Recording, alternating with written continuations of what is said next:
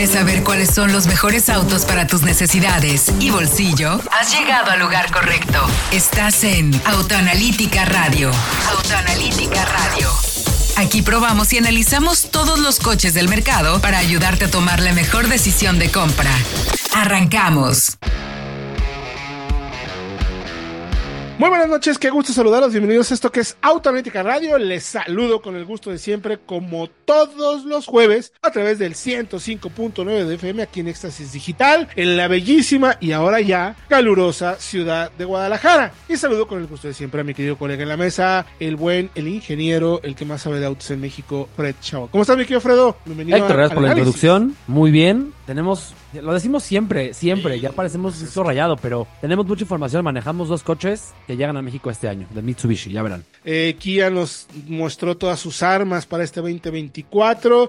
También estuvimos en la celebración de Mazda y sus 10 años con la planta. Y, híjole, muchísimas cosas. Manejamos, eh, viene también la MG One. Tenemos pro de la MG One, a ver si nos alcanza el tiempo. Y si tú quieres un auto deportivo, perdóname que lo diga así, pero accesible y, y de verdad si es accesible porque los autos deportivos ya si quieres un coche de 250 caballos ya no es. No lo alcanzas por menos de unos 800 900 mil pesos. Y estos pues no cuestan eso. Entonces para una oreja le vamos a decir de los sedanes deportivos por 650 mil pesos a ver cuál es la mejor compra. Es mucha lana lo sabemos pero luego hay gente que tiene esa y no puede comprar. Yo recuerdo nuestras líneas de contacto para que nos escriba arroba autoanalítica en todas las redes sociales. También pueden escribirle a Fredo y preguntarle directamente algo sobre autos y con mucho gusto les va a contestar cuáles son tus redes sociales mi querido Fredo Héctor, en Instagram, en SH-Fred, y en Twitter, sí, Twitter, para siempre, también en SH-Fred, ¿las tuyas? Sí, ex no, jamás le diremos ex. Héctor en Bajo Campo en Twitter y Héctor en Bajo Campo en Instagram. Ahí con muchísimo gusto platicaremos de esto que tanto nos gusta que son los autos. Les recuerdo que también pueden encontrar toda la información en autoanalítica.com.mx, la página de internet donde están todos estos análisis y contenidos de los que estamos platicando. Además, lógicamente, las redes sociales de Autoanalítica, el podcast de Autoanalítica y nuestro canal de YouTube de Autoanalítica para que vea también las pruebas de video que hacemos y pueda tomar buenas decisiones de compra. Fredo, ha sido una semana movida como mencionábamos y lo primero es que Mazda celebró 10 años de la planta de Salamanca. 10 años ya. 10 años ya. Fuimos a la primera piedra. Héctor, ¿recuerdas hace 4 años exactamente, en febrero del 2020, pre-pandemia, todavía no sabíamos lo que se nos venía encima, sí. que fuimos a la celebración del millón de unidades. Exacto, transmitimos allá el programa en su momento es. con nuestros amigos de otra empresa, cuando se llamaba Autología esto. Exacto, transmitimos desde allá. Y firmamos el coche, una CX30 blanca. Correcto. Y ya cumplió 10 años la planta. ¿eh? ¿eh? ¿Perdón? Qué buena memoria tienes, yo no me sí. acuerdo qué hice ayer.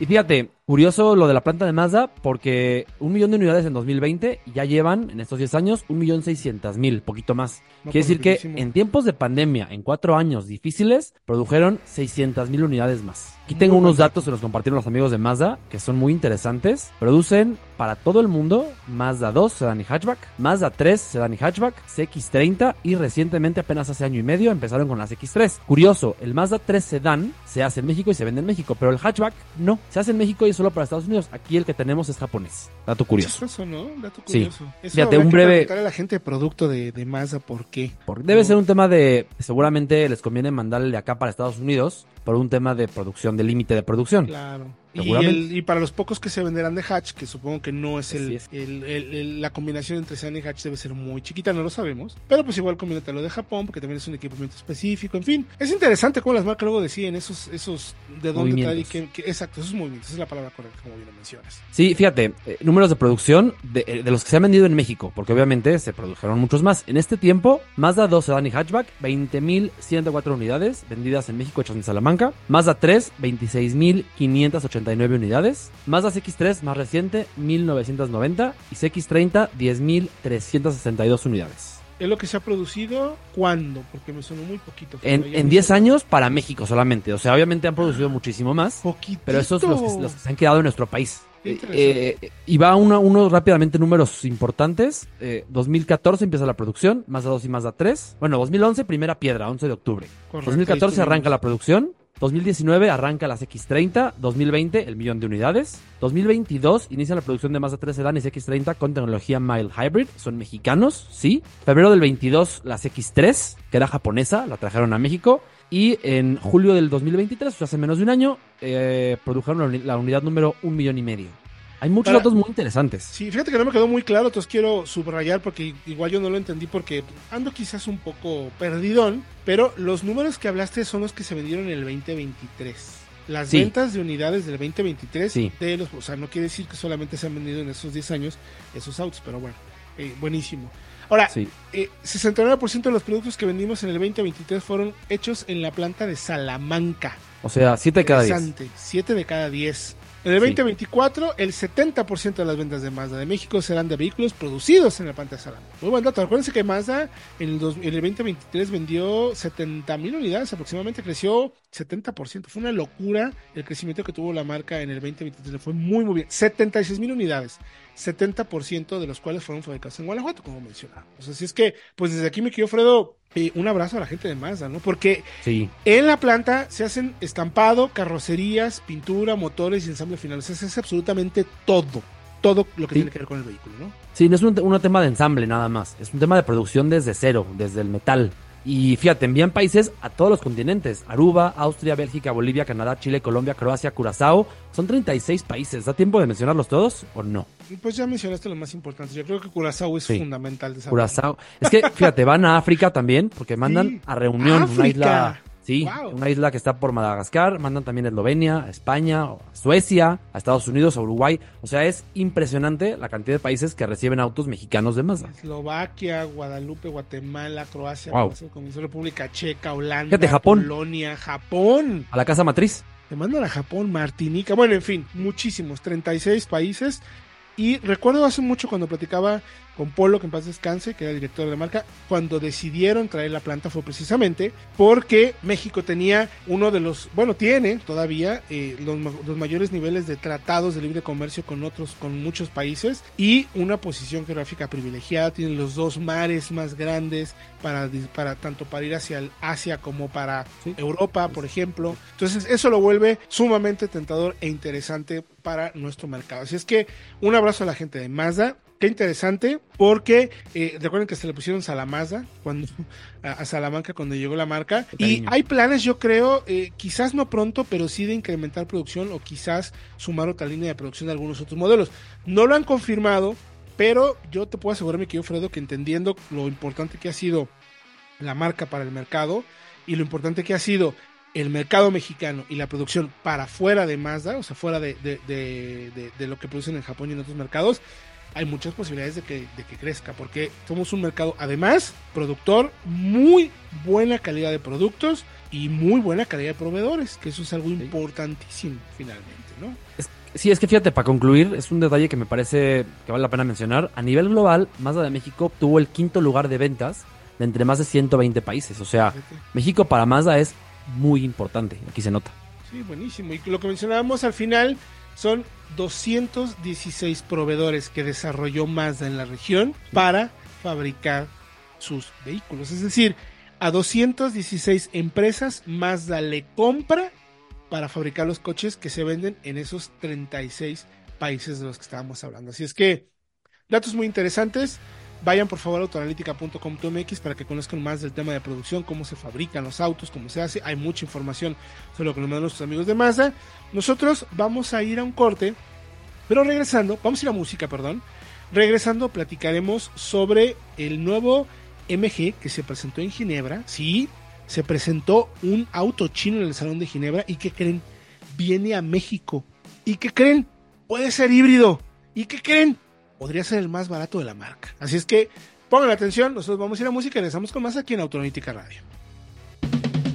La nueva Mitsubishi Expander 2024 ofrece importantes cambios que mejoran la experiencia de sus clientes. Tenemos una nueva parrilla en color negro y rediseño en faros ahora de LED, faros de niebla y fascias delanteras y traseras. Por dentro hay mejores materiales, con insertos suaves en tablero y puertas, además de un nuevo diseño del aire acondicionado y no olvidemos que tiene la mayor altura al piso de la categoría para no sufrir con los baches y topes. También hay un nuevo clúster digital y pantalla táctil de 7 pulgadas con Android Auto y Apple CarPlay, además de hasta 16 espacios para guardar cosas y capacidad para 7 pasajeros. Conócele con tu distribuidor Mitsubishi más cercano y pregunta por las promociones del momento Vamos a recargar gasolina y regresamos con los mejores análisis para que hagas la mejor compra. Estás en Autoanalítica Radio. Estás en Autoanalítica Radio. Síguenos en nuestras redes sociales como Autoanalítica MX. Continuamos con los mejores análisis. ¿Quieres saber cuáles son los mejores autos del mercado? Vamos con el análisis de la semana. Estamos ya de vuelta en Autoanalítica Radio. Gracias por sus comentarios y sugerencias que nos pueden mandar a través de las redes sociales a la cuenta de arroba Autoanalítica. Ahí con mucho gusto estaremos recibiendo todos sus comentarios para ayudarles a tomar buenas decisiones de compra, dudas y todo. Pregúntenos, con mucho gusto las responderemos. Y también si gusta puede hablar con Alfredo Chabot Faena, que tiene en su cuenta de redes sociales micrófono abierta para que todo el mundo le pregunte lo que quiera. ¿A dónde te pueden escribir? Sí, Héctor, en SH-Fred, en Twitter o en Instagram. También cuáles son las tuyas, también estás abierto y disponible. Héctor-Campo, ahí platicamos a través de Twitter, no le voy a decir ex nunca, porque me parece espantoso el nombre, la verdad. Pero ahí nos pueden preguntar y con muchísimo gusto, Patricio. Obvio, también pueden escribirnos a, nuestra página de internet www.autoanalítica.com.mx. Ahí tenemos todo el contenido que se sube absolutamente todos los días. Y nuestras redes sociales también como Autoanalítica. Y nuestro canal de YouTube como Autoanalítica. Y nuestro podcast de Autoanalítica. Y próximamente también tendremos jugos y tamales aquí afuera de Radio Rama. Para que pasen en la hora del programa. Y con mucho gusto le venderemos unos tamalitos de Fórmula 1. Cómodos. Eso nomás nos falta, mi querido Fredo. Oye, interesantísimo lo que está pasando con las marcas chinas a nivel global. Tanto que, a ver, sabemos que la meta de la industria automotriz china es conquistar el planeta, así de sencillo. A como de lugar, a como de lugar, con producto, con precio, con estrategias muy... Eh, incluso BYD está, tiene ya su propia naviera para transportar sus... Como le, daba coraje que no pudiera transportar los coches cuando ellos quisieran, pues se compraron su barco. Así tal cual. Y hay otras marcas que están haciendo sus propios puertos. O sea, los puertos en China están creciendo de manera desproporcionada y exponencial. Es, es correcto, mejor tu palabra. Es increíble. Para poder mandar la cantidad de autos que están fabricando. Todavía hay una capacidad instalada de, ay, si no recuerdo el dato, 10 millones más de producción de autos. Ya fabrican actualmente 13 millones. O sea, la industria automotriz china, perdón, tiene una capacidad hasta 25 millones de unidades anuales. Imagínense lo que es eso. Increíble. Estamos hablando del 25% de la producción mundial, porque más o menos se venden como 100 millones de autos al año, más o menos dependiendo del año, pero entre 85 y 105, dependiendo de mercado, pandemia, etcétera, etcétera. Pero bueno, el punto al que voy es que las marcas chinas tienen una presencia cada vez más contundente en mercados como el europeo. Basta recordar que MG, si no me equivoco, la ZS, Fredo, tú me corregirás si me equivoco, fue el auto más vendido en España. Sí, 2023. 2023. En todo el año, sí. Por amor de Dios. Está, o sea, deja claro hacia dónde van, ¿no? Y entonces llega el Salón de Ginebra, uno de los salones más icónicos en la historia de los salones. Y además Ginebra era un salón reservado para recuerdo muy bien Ginebra en años anteriores, para los autos como bonitos y con Renault siempre era protagonista en Ginebra. Volkswagen. Mazda alguna vez lo fue también. Ahí fuimos a ver las X30 precisamente, lo interesante que era para ellos conquistar el mercado europeo. Volkswagen, como bien mencionas. Y luego también algunos carroceros y autos super mega deportivos, porque Ginebra tenía, no sé si todavía lo tenga, un día para clientes. Entonces tú podías ir al salón como cliente milloneta y ver los super deportivos que estaba presentando, pues Koenigsegg, por ejemplo. Pagani, Bugatti.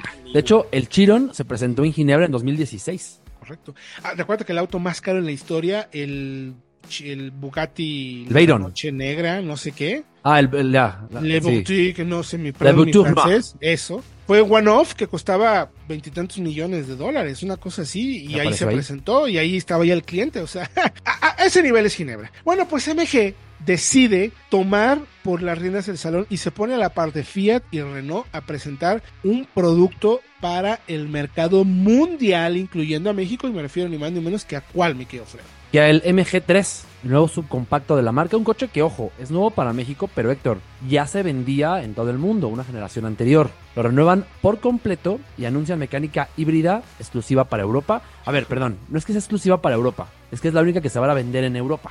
No quiere decir que sea la única que va a haber para todo el mundo. Pero probablemente pueda llegar a México. Recordemos que, Ginebra es un salón importante, pero que no se hacía desde el 2019, porque fue el primer salón que se canceló con la pandemia en 2020. Ya estaba montado, no sé si recuerdas, montadísimo, listísimo, y, no arrancó. todo, así, levántame todo y... Hubo un contagio una semana antes y todo para atrás. Enloqueció el gobierno y se acabó, sí. No hubo 21, no hubo 22, no hubo 23. creíamos que estaba muerto. Regresó en el 23 en Qatar. Curioso, Salón de Ginebra en Qatar. Luego ya está otra vez en Ginebra en el 24. Y el MG3 creo que es la novedad más importante de todo el salón, ¿eh? me atrevo a decir. Si bien las marcas europeas están abandonando el segmento B de hatchbacks baratos, accesibles, MG confía en ese segmento porque ve que como ya no hay competidores y como todos están saliendo, ya no hay fiesta, pronto ya no va a haber polo, pues dice, pues yo quiero este, este, este cacho de mercado. Y, lo hace con un MG3, que es muy interesante, toma muchos atributos del MG4, el eléctrico, que también venía a México este año por fuera y por dentro. Tenemos, ojo, eh, fíjate, pantalla de 10.25 pulgadas, cuadro digital, eh, CarPlay Android Auto, obviamente, todos los coches lo tienen, cuatro puertos USB, muy bien equipado y entendiendo una cosa. Obviamente va a haber diferencias en materiales, por ejemplo, porque el, mercado, el modelo mexicano va a competir en un rango inferior a 300 mil pesos. Sí, claro. Contra un Gran i10, un Aveo. Y allá va contra coches, digamos, de mayor envergadura, como un Opel Corsa, un Peugeot 208, un Honda Fit o hasta el propio Volkswagen Polo. Entonces, esos coches cuestan más allá de 400 mil pesos. Seguramente puedes esforzarte un poco más porque la gente te lo va a pagar. No quiere decir que vaya a ser malo, todo lo contrario. No, yo creo que.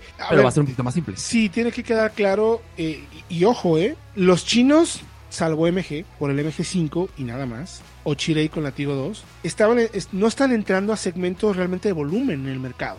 Están entrando a SUVs compactas, medianonas, grandes, eh, eléctricas, plug-in hybrid. No están entrando en el terreno donde General Motors, Nissan, Renault o algunos otros Hyundai tienen productos eh, eh, Kia, o sea, tienen productos de acceso, ¿no? Los sedanes de acceso. Este MG viene a jugar en los terrenos en donde regularmente March, eh, Gran i10, Aveo, esos modelos de acceso de entrada hatch eran los que eran protagonistas. Y a lo mejor con el diseño, equipamiento y si por ahí, entendiendo que es una marca china que entendió ya el mercado y tiene, pues digamos, más experiencia que las que ya están, están recientemente llegando, perdón, pues tiene muchos argumentos ahí bien poderosos, mi querido Fredo, ¿eh? sí, muy es que, interesante. Fíjate, el coche más barato de Geely es la Coolray en 400 y cacho mil. El de Great Wall, la Jolion, en 400 y cacho mil.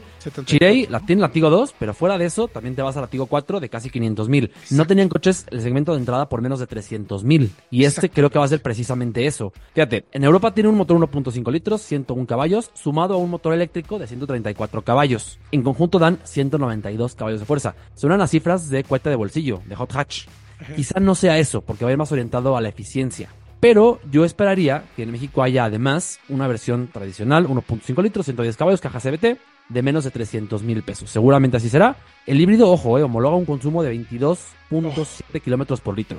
O sea, buen consumo, sí. Pues es prácticamente nada. Y, por el diseño, tamaño. Eh, a ver, en ese segmento todos están más o menos entre los 280, no, 300 y 350, ¿no? Cuando mucho. O sea, el MG, el MG5 sí debe estar por ahí más o menos abajito, ahí debe haber una versión de entrada en 300 mil cerrados, ¿no? Sí. Entonces, lógico tendría que venir este por debajo, lógicamente, o, empatarse en algunos puntos, ¿no? Sí, es que me parece que aquí va a venir no como rival de un, por ejemplo, de un Polo o de un Ibiza, sino como rival de un segmento bajito. Son hatchbacks de entrada, el Aveo, el Gran i10, incluso el March de Nissan. Sí, sí, sí. Tiene más sentido porque se venden más esos coches. Entonces, pues MG apelará seguramente al segmento que mayor volumen le puede dar.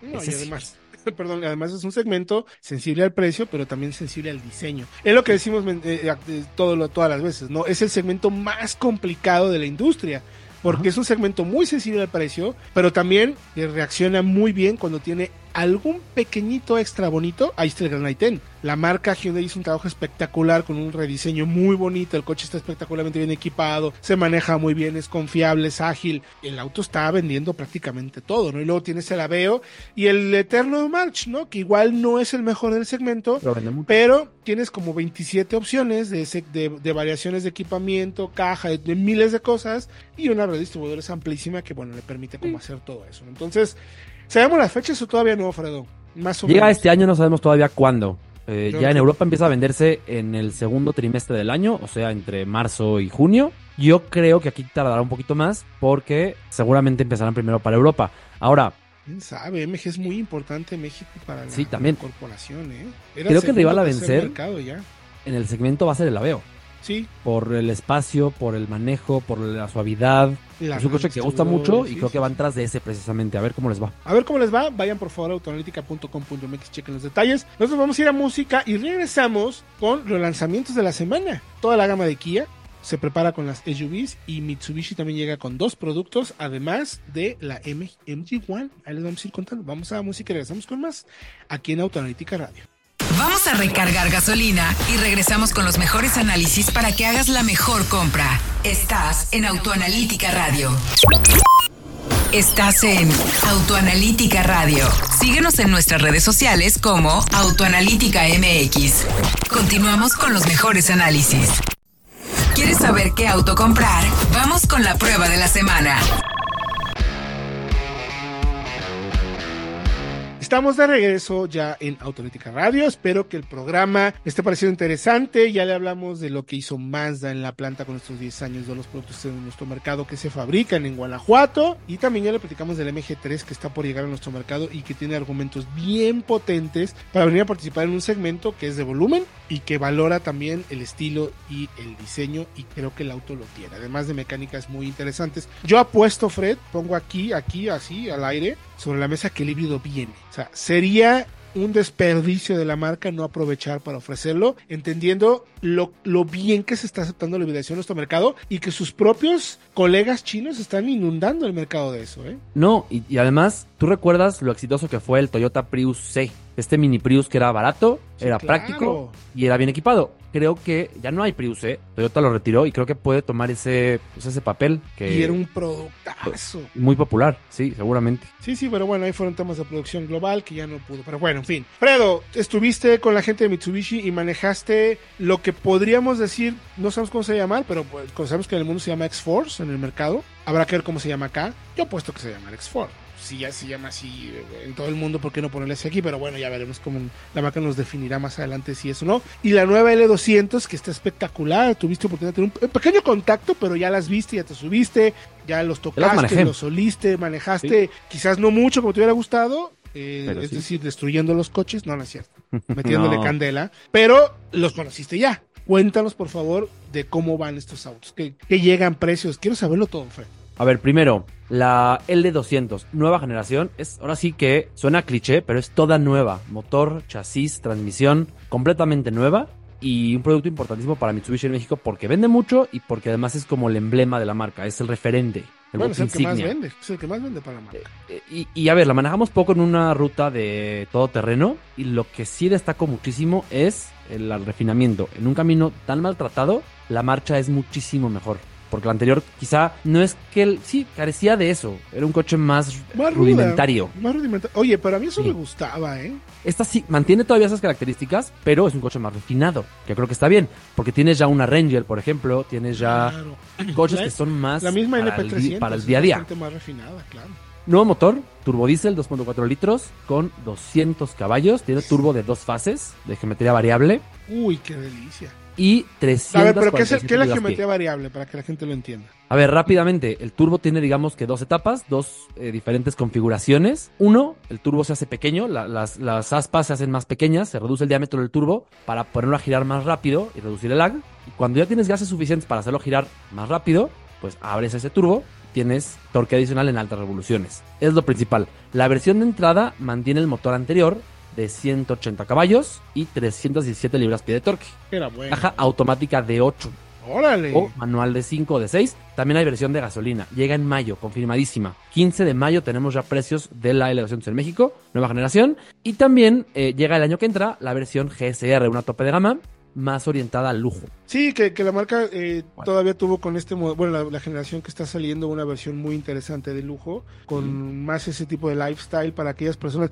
Porque ojo, eh, la L200, eh, si mal no recuerdo, hace varios años estuvo en una presentación y es la pick-up que usan los mineros En Zacatecas. en Zacatecas. Sí. Porque la traen realmente de arriba para abajo, es decir, hasta lo más profundo de la mina, ya hasta la superficie, y son de las pocas que aguantan muchos, muchos, pero muchos kilómetros. Es un producto muy redondo. ¿Te dieron precios, Fredo, Totalmente de acuerdo.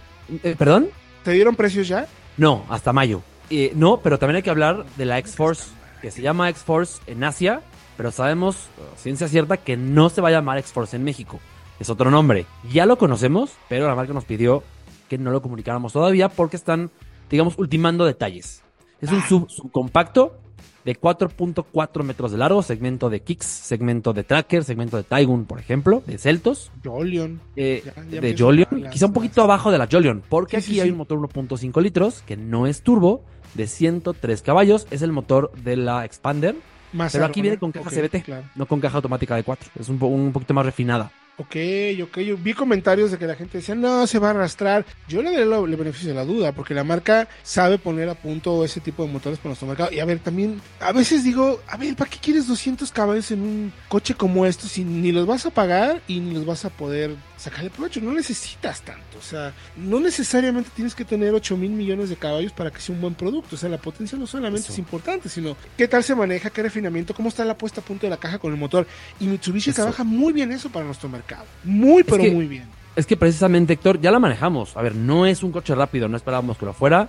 En ese segmento la Tracker es mucho más rápida, por ejemplo. Incluso la Taigun también turbo. Seguramente. Lo que tiene esta es una buena calidad de materiales, sobre todo de ensambles, y mucho equipamiento y espacio por el precio. Como es de las más grandes, ojo, 4.4 metros de largo es casi segmento compacto. O sea, casi es casi del tamaño de una Taos. Pero como es más barata porque tiene menos motor, pues será muy accesible. Entonces, eso la gente lo puede valorar. Como datos, son, eh, si no me equivoco, son, es 20 centímetros más grande que una eh, Arona. Sí. está en 4.2. Bastante.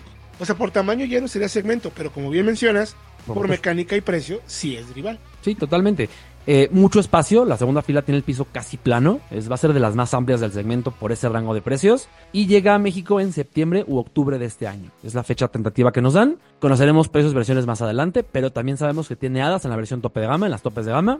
Tiene seis bolsas, tiene pantalla táctil, cuadro digital, asientos de piel, eh, eléctricos, o sea, tiene una combinación de equipamiento muy interesante que no se encuentra en el segmento. Y ojo, porque tiene también, es más alta, y buscan tal cual orientarla hacia tema urbano, tema de baches, topes, para que no te duela llevarla en la Ciudad de México, como en la Ciudad de Guadalajara o en la Ciudad de Monterrey, donde suelen haber caminos pues no ideales. Sí, sí, muchos más maltratados, totalmente. Bueno, y ahí nos vamos directamente, mi querido Fredo, hasta nuestros amigos de Kia, porque eh, nos presentaron primero, oye, hubo unos datos bien interesantes de números, Fredo. Mira, creo que vale mucho la pena mencionarlo. En el 2019 se vendieron 1.3, 1.31 millones de unidades en nuestro mercado. En el 2023, 1.36 millones. Ya superamos el, problema de, pandemia, ¿no? De 2019, pre-pandemia, 2023, ya post-pandemia, números correctos. Pero en el 2019 había 40 marcas, en el 2023 había, ahora hay 60 marcas. De esas 60 marcas, Hyundai creció 0.2%, Stellantis 1%, Mazda 1%, Stellantis 1.2%, Kia cayó 0.4%, eh, Toyota cayó 0.4%, Ford cayó 0.9%, General Motors 2.6%, Nissan 2.6%, Honda 2.8%, Volkswagen 2.6% también. Entonces, vaya, hubo marcas que perdieron market share, pero ¿cuánto crees que ganaron de market share las marcas chinas? A ver, no sé, pero dime. Uno de cada 10 autos que se venden en el mercado prácticamente es chino. Uno de cada wow. 8.9% de market share. O sea, y eso es el año pasado, ¿eh? Y este año sabemos que vienen todavía más fuertes. Entonces, ¿qué hace Kia? Aplicarse, se va a poner las pilas, va a llegar con una gama de productos muy amplia. Eh, ellos quieren crecer 17.7% este año, Fred cuando estiman que la industria va a crecer 4.5% más o menos. Es lo que estima Kia que va a crecer el mercado. 5.4%. Vamos a llegar a 1.43 millones. Es el estimado que tiene eh, Kia para el mercado, que siempre son conservadores. ¿eh? El año pasado eh, Horacio era muy conservador y hablaba de 1.2 y tantas. Al final fueron 1.36. Pero la marca quiere llegar a 110 mil unidades vendidas, crecer el 17.7%. ¿Y cómo lo va a hacer? Pues con producto. Y se va a enfocar principalmente en las SUVs. Va a mantener el K3, que sabemos que tiene características muy buenas. Viene la Sportage híbrida, de la cual considera que va a tener el 15% de las ventas. Utiliza el motor 1.6 turbo, 227 caballos, 258 libras con caja automática de 6, tradicional. Eh, me parece un layout híbrido sumamente interesante, la verdad, porque eh, es una camioneta más grande. Evidentemente, este es un performance distinto al que debería ser Niro. Y de precio, 874 mil, si no me equivoco. Sí, Oye, muy bien, fíjate, Héctor, esa, esa combinación mecánica viene también a México en la, en la Hyundai Santa Fe, híbrida, también confirmado. Entonces, interesante. Y ya lo tenemos también en la Tucson. Pero en la Tucson es doble embrague. Aunque con la actualización seguramente también se pase a una automática convencional de 6, como las pocas. Correcto. Llega la nueva Sorento en marzo, 15 de marzo vemos precios. Ya conocemos la Sorento, la vimos en el Salón de Los Ángeles. Hay muchas versiones. Hace unos, meses, sí, en noviembre. Eh, cambios interesantísimos en cuanto a, sobre todo, calidad de materiales y refinamiento. No crece de tamaño. Mantiene la gama de motores. Por ahí no menciono nada de la híbrida, pero yo creo que les puede hacer ojitos, aunque puede ser un poco costosa. Eh, precio no hay, pero estaría por debajo de los 900 mil. Más o menos me dieron a entender eso. Se presenta el 14 de marzo, sabemos precios y todo, eh, mucho más refinada, más equipamiento. Pero también se confirma Telluride que Por fin. es finalmente la marca se atreve, yo creo que arriba del millón de pesos, es la primera hermana de la Hyundai Palisade.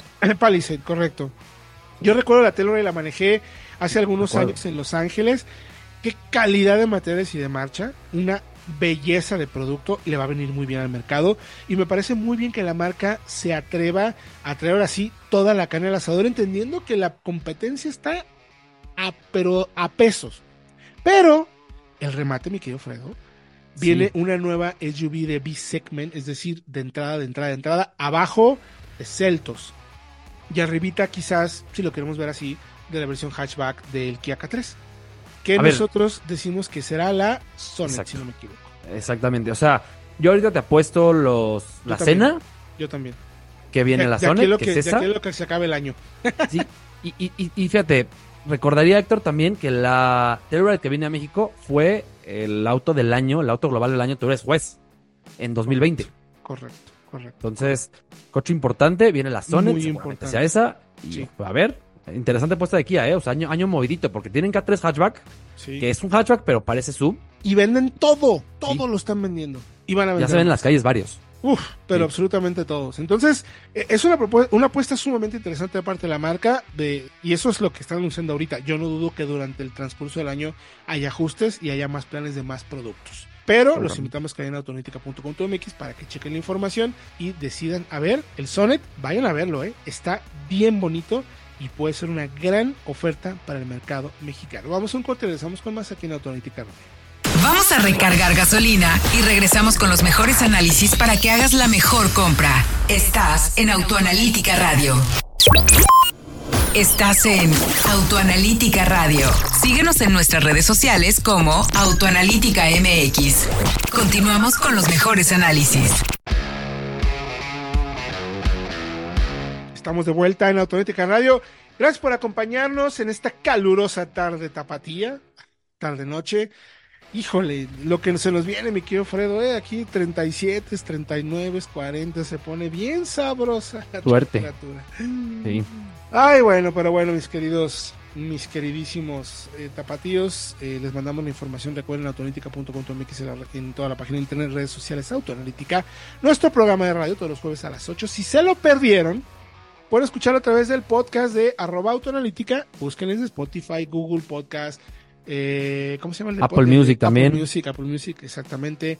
Ya que te pasaste por este lado, lado oscuro. Exacto, ya me pasé al lado oscuro. Fíjate que no estoy tan contento. El iPhone, ¿En serio? ¡Ah! me desespera que Android tiene soluciones bien inteligentes y el iPhone no. Pero bueno, pecatas minutas al final. Y también les recordamos que puede tener el podcast y el canal de YouTube de Autoanalítica para que no pierda detalle de todos los videos y pruebas que hacemos. Vayan a ver las pruebas reales, verdaderas pruebas de manejo. Nadie hace las pruebas que nosotros hacemos con la única intención de que usted esté muy bien informado y tome decisiones de compra inteligentes. Y ya que hablamos de eso, mi querido Fredo, pues no sé si quieres que platiquemos de. Tenemos. Hablamos de los autos por 650 mil pesos o nos vamos con la NG1, si te parece, que creo que es un producto que nos van a agradecer más el auditorio. Yo hablaría del GLI, del Forte y del Mazda 3 porque me encantan, pero pues el MG1 es el MG1, es un producto que está, además me parece, es el mejor ejecutado de MG, ya me dirás tú que hiciste las pruebas. Mira, yo hablaría rápidamente de los autos más potentes por menos de 650 mil pesos, que son Jetta GLI, Mazda 3 Signature Turbo All Wheel Drive y Kia Forte GT. Decías al principio del programa, que son accesibles. Pues sí. Y, muchos te dirán, pero a ver, es mucha lana. Sí, pero son accesibles porque no, vaya, no tienen que ser, no, pueden ser tu único auto. O sea, en otros deportivos, por ejemplo, a lo mejor un Swift Sport, un MX5, que son más baratos, no pueden ser tu único auto porque son coches más imprácticos, más pequeños. Estos sedanes, hatchbacks, este, compactos, tienen espacio para cinco pasajeros, cajuela, Kia Forte con 201 caballos de fuerza desde 537 mil pesos. Mazda 3 Turbo desde 542 mil con ojo, eh, 310 libras pie de torque. Un coche además muy refinado. Y Jetta GLI por 640 mil pesos con 230 caballos de fuerza. Los tres más potentes que hay en México por menos de 650 mil pesos. Y ahora sí, iría con la MG1. Claro, porque, a ver, es que si quieres algo similar, pues ya no, ya no encuentras en ese tamaño nada, que no sea un premium. No. Y te vas arriba del millón de pesos, seguramente, con potencia similar. Y si luego lo equipas y lo, lo, lo, digamos, lo eh, personalizas y le pones el quemacocos, la pantalla más grande, las hadas, se te van arriba del millón, tranquilamente. Aquí son, son de serie en todas estas versiones que hablamos. Claro, eso me parece que es una, son opciones bien, bien concretas o sea, a ver, un, S4, digo, no tiene nada que ver, son 300 caballos. O sea, sí, vale un millón trescientos, un S3 vale 900, un millón doscientos, o sea, te vas muy, muy arriba, ¿no? Entonces, sí, sí vale la pena que los consideren. Perdónenme, Vayan por favor a autoanalítica.com.mx para que chequen ahí los detalles y el análisis y escojan el que mejor les encante. Ah, nosotros tuvimos a prueba el GLI precisamente por eso hicimos el análisis y yo discutía en redes sociales con nuestros amigos de la comunidad de, autoanalítica y la de Freddy y la mía eh, si eso no el auto perfecto, ¿no? Y es un poco lo que mencionas. Son coches rápidos, que si los manejas de manera prudente son eficientes también. Obviamente no, vas, no puedes tener 17 kilómetros por litro, pero 9, 10, 11 en ciudad te los pueden dar si eres cuidadoso. O si no, puedes salir a autopista con las maletas y la familia y divertirte mucho en un camino de montaña. Y no tienes que pagar grandes cantidades de dinero. Porque, insisto, quieres un sedán así, deportivo, tienes que mirar forzosamente hacia las marcas premium y estamos hablando de arriba del millón de pesos. Entonces, por 300 mil, 400 mil pesos menos, 40% menos, tienes un coche que satisface muy bien esas necesidades de desempeño dinámico, representatividad, buena imagen, pero además un auto que puede ser el de todos los días. Entonces, por favor, vayan a ver en autoanalítica.com. ese análisis para que lo comprueben. Ahora sí me quiero, Fredo, MG1, le hicimos test técnico, pruebas profundas de análisis, consumos, relación costo-beneficio. Tú tienes toda la data, así es que te cedo el micrófono. Muchísimas gracias, Héctor. Sí, un coche importante para México porque eh, pues va al segmento de las subs compactas deportivonas. No deportiva, porque la verdad es que no, no tiene el tacto de un coche deportivo para nada. pero eso no quiere decir que sea malo. Es suavecita, está muy bien refinada. Creo, Héctor, no sé qué opinas, también la manejaste. De hecho, la manejamos en Estados Unidos, ¿recuerdas? en las pruebas de World Car. Uno de los coches, no uno, no. El coche que mejor se maneja de MG actualmente en México. Me atrevo a decir. El que tiene la dirección más Es que no hemos tenido la RX5, que también creo que es muy buena. Yo no la he manejado. Esa yo la manejé. Sí, pero el MG5 sí está bien, bien ejecutada, ¿no? Solamente tengo que decirlo abiertamente, el sistema de infotenimiento no me encantó. Es lo único que yo se lo quitaba y se lo volvía a poner. Eh, tiene una pantalla táctil para mover los espejos retrovisores. Y, no, no, no, no, no, el infotenimiento no, no me gustó nada. Pero de ahí en más, es, sí estoy de acuerdo contigo que es el de mejor tacto, el que mejor se maneja. Y se nota que la marca ha trabajado para ponerlo a punto del mercado mexicano. Es decir, tropicalizarlo. Es decir, el coche que se vende en China, en términos de manejo, desempeño de la caja y consumo y todo, no es el mismo. Es diferente para el mercado mexicano, entendiendo que somos un mercado muy rarito. Sí, muy exigente por nuestra altitud en ciertas ciudades, Guadalajara 1500, CDMX casi 2200, 2300, tráfico, incluso orografía. En Guadalajara, Ciudad de México es muy común que en ciertas zonas de la ciudad hay mucha subida y bajada, por ejemplo, y eso a las cajas las vuelve locas, las calienta, los motores.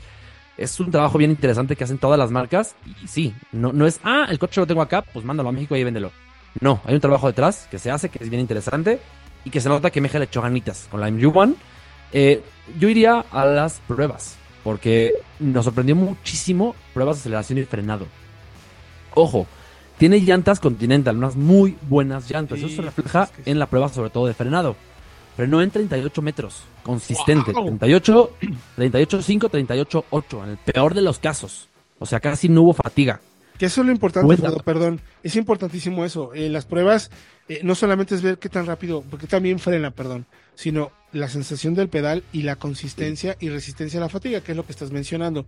Frenaste varias veces para ver qué tan buena resistencia a la fatiga tiene el sistema de frenos. Sí, hacemos un protocolo de pruebas, ¿no? Es, es igual con todos los autos, de forma que hacemos las frenadas seguida, una tras otra, para no dar tiempo de que el sistema se enfríe. Y de que si tiene que haber fatiga, pues el coche la demuestre. En este caso no la hubo. Ahora, aceleración, motor 1.5 turbo, 168 caballos, 202 libras pie, caja CBT, dirán muchos, ay CBT, qué aburrido. A ver, no es la caja que te transmite más sensaciones, pero es muy efectiva. Y está muy bien insonorizada y muy bien refinada. No tiene jaloneos, que luego recordamos de algunas CBTs. Está muy bien hecha. Y fíjate, curioso, la MG, la MG RX5, que es, eh, digamos, similar en tamaño, mismo motor, la doble embrague que tiene ese coche es un poquito menos refinada que esta CBT. O sea, tiene más jaloneos, tiene más asperezas. Eh, me gustó más la CBT del MG1. Aceleró de 0 a 100 en 9.8 segundos. Eh, a ver, en perspectiva rápidamente. un Jetta 1.4 TSI hace alrededor de 10, 10 y medio. Un Mazda 3 2.5, no el turbo, hace igual alrededor de 10 y medio, 11. O sea, buen dato. Y luego recupera de 80 a 120 una prueba que hacemos para simular un adelantamiento en autopista de contrasentido en 6.7 segundos. Muy buenos datos. Ahí, se, ahí se nota el refinamiento de la puesta a punto. A ver, que no se trate de que todos los autos tienen que ser así rápido y todo, pero háblate, de una consistencia del producto. O sea, acelera bien, frena bien, recupera bien y se maneja bien es un producto bien hecho para el mercado mexicano, ¿no? Que, que además a nosotros nos gusta que sean autos que se sientan, o sea, que se noten sólidos a la hora de conducirlos, porque hay a quien le gusta que sean blanditos, pero luego eso no te da confianza, sobre todo en los temas de, pues, desempeño dinámico, Friki Alfredo. Sí, es tal cual, tal cual. Fíjate, y una, una, un apunte más, Héctor, creo que es importante. Cuando llegó a México la MG1, hace escasos seis meses, en por ahí de septiembre del 23, ¿te acuerdas que nos volvimos locos con el precio? Dijimos, Qué preciazo, 535 mil pesos la versión que probamos. Bueno, el mercado avanzó tanto y evolucionó tanto en solo seis meses que ya tenemos una Jolion, por ejemplo, tope de gama, turbo igual, en 480. Eh, y tenemos una Coolray, también muy bien equipada, alrededor de 500. O sea, la competencia incluso dentro de las marcas chinas está poniendo color de hormiga y eso los beneficia pues a todos los compradores, a todos nosotros, los potenciales clientes. No se quejen de, hay más chinos está buenísimo. Las marcas están bajando de precio, están trayendo más productos. Ahora, nomás pues métanle la anita, porque algunos son un poco más caros que otros, pero ya sabrán ustedes qué es lo que están comprando. ¿Cómo viste la calidad de materiales y espacio, mi querido Y el equipamiento, ya hablamos del infotenimiento que nos encantó, pero aún así tiene cosas buenas, ¿no? Sí, eh, fuera de que el infotenimiento quizá puede ser un poco lento y a veces confuso, el, el material está muy bien. Me gustó mucho. Sobria, no tiene. Fíjate, a diferencia de otros MG que son como más vistosos, Aquí es más sutil, pero creo que cumple muy bien. Me gustan los asientos también. Para manejar largas distancias funcionan, funcionan bien. Y atrás tiene muchísimo espacio. Es un crossover tipo coupé por la silueta, pero no te da espacio para la cabeza. Incluso tú y yo, que medimos, yo mido un 80, tú mides un 90. Sí, sí, no vamos realmente incómodos atrás. Sí, sí, yo me senté bien. Oye, y en costo de propiedad, más o menos, ¿cómo está? De acuerdo a los datos que, que, que obtuviste y el análisis que hiciste. Fíjate, aquí lo tengo precisamente abierto y es interesante porque el seguro está en 18 mil pesos anual, estimado en Ciudad de México, y el combustible anualizado está en 46 mil pesos. Pero se compensa porque el mantenimiento va incluido. Recordemos que MG ofrece los primeros 7 servicios sin costo. Entonces ahí se, se compensa. Y el costo anualizado total es de 64.328.9 pesos. Es un estimado, obviamente, pero es, un buen, eh, es una buena referencia para quien quiera una. Oh, muy bien, interesantísimo. Vayan por favor a autoanalítica.com.mx. El video está publicado el día de hoy, ya en nuestro canal de YouTube. Échenle un lente a ver qué les parece, vean las pruebas, cómo le fue en el lance y todo. Ahí podrán checar a detalle cómo se comporta este producto. Gracias, mi querido Fredo. Héctor, gracias a ti. Nos vemos el próximo jueves próximo jueves, 8 de la noche. Recuerde que tenemos una cita aquí en Autonítica Radio para que le platiquemos de pruebas, análisis y todo lo que tiene que saber sobre este fascinante mundo de los autos para que tome decisiones de compra inteligentes. Nuestro trabajo es darle la información para que usted con su dinero decida lo que más le conviene. Yo soy Toro Campo, nos escuchamos el próximo jueves aquí en Autoanalítica Radio. Hasta la próxima. Esto fue Autoanalítica Radio. Autoanalítica Radio. La red de contenidos más completa a tu servicio para que tomes la mejor decisión de compra. Te esperamos todos los jueves en punto de las 8 pm y visita todos los días nuestro sitio autoanalítica.com.mx.